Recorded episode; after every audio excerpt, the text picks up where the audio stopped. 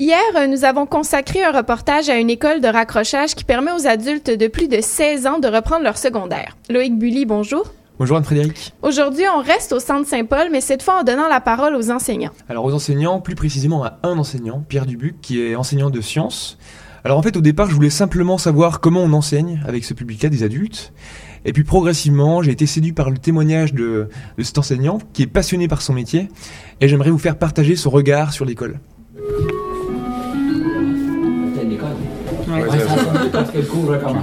Nous avons évoqué hier la diversité des élèves et ce qui est différent dans cette école pour adultes du centre Saint-Paul par rapport aux écoles du régulier. Mais l'enseignement, qu'en est-il? J'ai demandé à Pierre Dubuc, l'enseignant de sciences, si être ici était aussi différent. C'est complètement différent parce que ailleurs, si tu vas au secteur régulier, c'est en magistral. Donc en magistral, c'est possible de faire des choses qu'on peut pas faire dans un régime individualisé comme ici, mais vice-versa aussi. Le grand intérêt du régime individualisé, c'est que chacun peut aller à sa vitesse. Il y a des choses qu'un permet, l'autre permet pas. Évidemment, un régime individualisé, ça suppose aussi des documents du matériel pédagogique qui est fait en conséquence. Moi, le laboratoire ici, pour moi, il fait le laboratoire avec eux autres. Il faut que ça arrange tout seul. Mais évidemment, il faut que tout soit préparé pour que les autres puissent travailler tout seul. Évidemment, il y a un prof en avant de la classe pour aider. Là.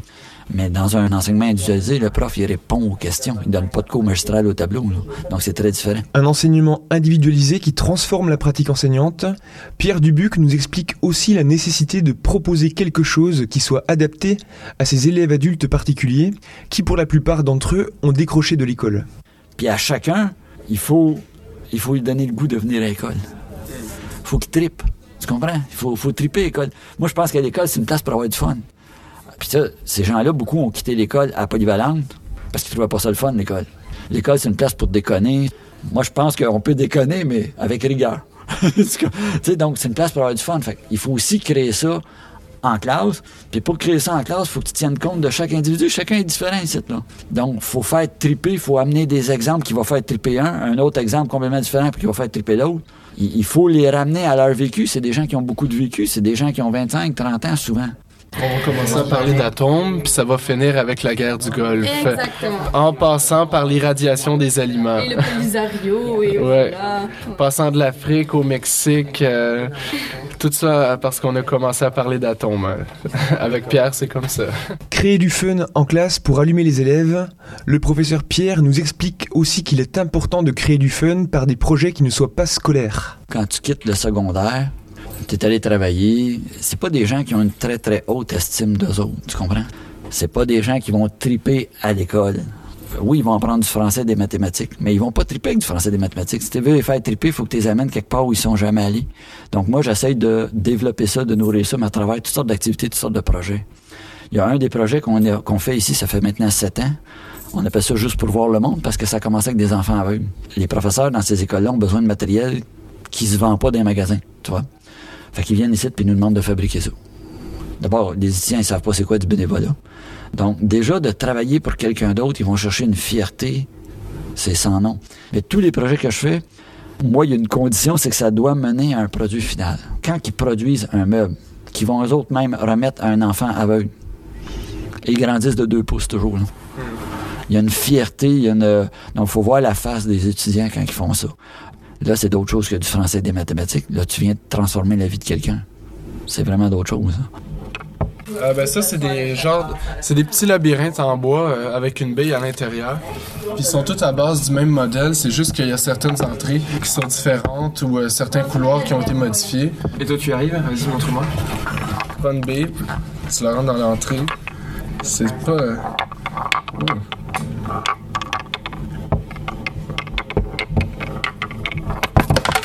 Bravo.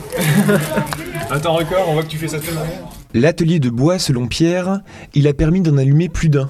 Il nous confie une anecdote sur un ancien élève. Cet étudiant-là, il vient d'un milieu difficile. Puis lui, c'en est un justement qui s'est beaucoup investi dans les projets parce que il, il se réalisait là-dedans, il a grandi beaucoup là-dedans. Et c'était un des étudiants qu'on a amené au Maroc parce qu'au Maroc, on, a, on travaille avec l'OAPAM, qui est l'organisme national qui s'occupe des enfants aveugles. Lui est venu là-bas, puis il est venu travailler avec nous autres. Puis quand il est revenu ici, comme je t'expliquais tantôt, ils reviennent pas pareil. Ah, t'es plus le même homme, t'es plus la même personne. Surtout quand tu viens d'un milieu euh, très pauvre. Tu sais, d'apprendre que tu peux aider quelqu'un même quand t'es pauvre dans la vie. ça change quelqu'un. Donc lui, il est revenu complètement changé. Bon, il a fini ses études, tout ça. Aujourd'hui, il travaille dans le nord de l'Alberta. Puis récemment, il vient de m'envoyer un mail pour me dire j'ai un très bon travail. Puis il dit si tu as besoin de sous pour aider un étudiant ou pour retourner en voyage, il dit tu m'appelles. Il dit moi je veux, c'est à mon tour à fournir. Cet élève, Pierre m'expliquait qu'il était reconnaissant par rapport à ce qu'il avait découvert avec l'atelier de bois et le Maroc, mais aussi parce qu'il a trouvé sa voie avec ce qu'il avait découvert en sciences. Dans son domaine, Pierre nous explique qu'il n'hésite pas à sortir des chemins balisés. Exemple, on fait de la culture bactérienne. C'est pas dans le programme, il n'y a personne qui fait ça au secondaire. Mais nous autres, on fait de la culture bactérienne. Voir comment est-ce qu'on fait, comment est-ce qu'on travaille en asepsie, comment et là, ils veulent tout aller en technique de laboratoire, ils trippent tout, ils ont tout bien, bien du fun avec ça. Fait en même temps, ça donne une orientation professionnelle, parce qu'ils arrivent ici, souvent, ils veulent finir le secondaire 5, mais ils n'ont pas vraiment un métier en tête encore, tu sais. Fait que moi, je pense qu'il faut que l'école offre plein d'activités en dehors du cursus ordinaire, pédagogique, scolaire. Parce que, tu sais, pour choisir un métier, il faut que tu le connaisses. Si tu connais rien, rien d'un métier, tu, ne penseras pas aller là-dedans, tu sais même pas c'est quoi. Donc, l'école, il faut qu'elle offre plein d'activités qui permettent aux étudiants de voir toutes sortes de métiers pour faire le bon choix. Pas sûr, sûr que c'est ça qu'on fait. Découvrir le monde, mais aussi en parler et en débattre, c'est aussi cette facette de l'enseignant qui plaît à Sabrine. Puis on peut discuter aussi. Il y a beaucoup d'interactivité avec ce prof-là. C'est pas juste un prof de sciences. Euh, tu peux parler vraiment de, de, de n'importe quoi. C'est aussi presque comme un mentor, je vous dirais. On a des questionnements, il va y répondre. Euh, des questionnements soit sur notre réussite scolaire ou sur n'importe quoi, n'importe quel sujet, même d'actualité. Il va se faire un plaisir de discuter avec nous. Puis c'est quelqu'un qui est très cultivé. Donc c'est un peu comme, on va dire, euh, une figure paternelle de professeur. Une figure paternelle bienveillante avec qui on peut parler de tout, qui essaie de faire découvrir plein de choses et qui essaie d'apporter du fun à l'école, mais qui sait aussi être exigeant sur le travail. T'essayes de le montrer, il y a d'autres choix dans la vie, il y a d'autres choses pour avoir du fun. Puis tu vas avoir du fun, le principe c'est d'avoir du fun dans la vie, il faut que tu absolument du plaisir. Ça c'est non négociable. Sauf que, je dis toujours que tu peux avoir du plaisir, mais avec rigueur. quand c'est le temps de déconner, on déconne à fond. Mais quand c'est le temps de travailler, on travaille à fond. Il y a, comme pas grand-chose entre les deux. Fait moi, ce que je leur demande, c'est tout ce que tu fais, tu le fais à fond.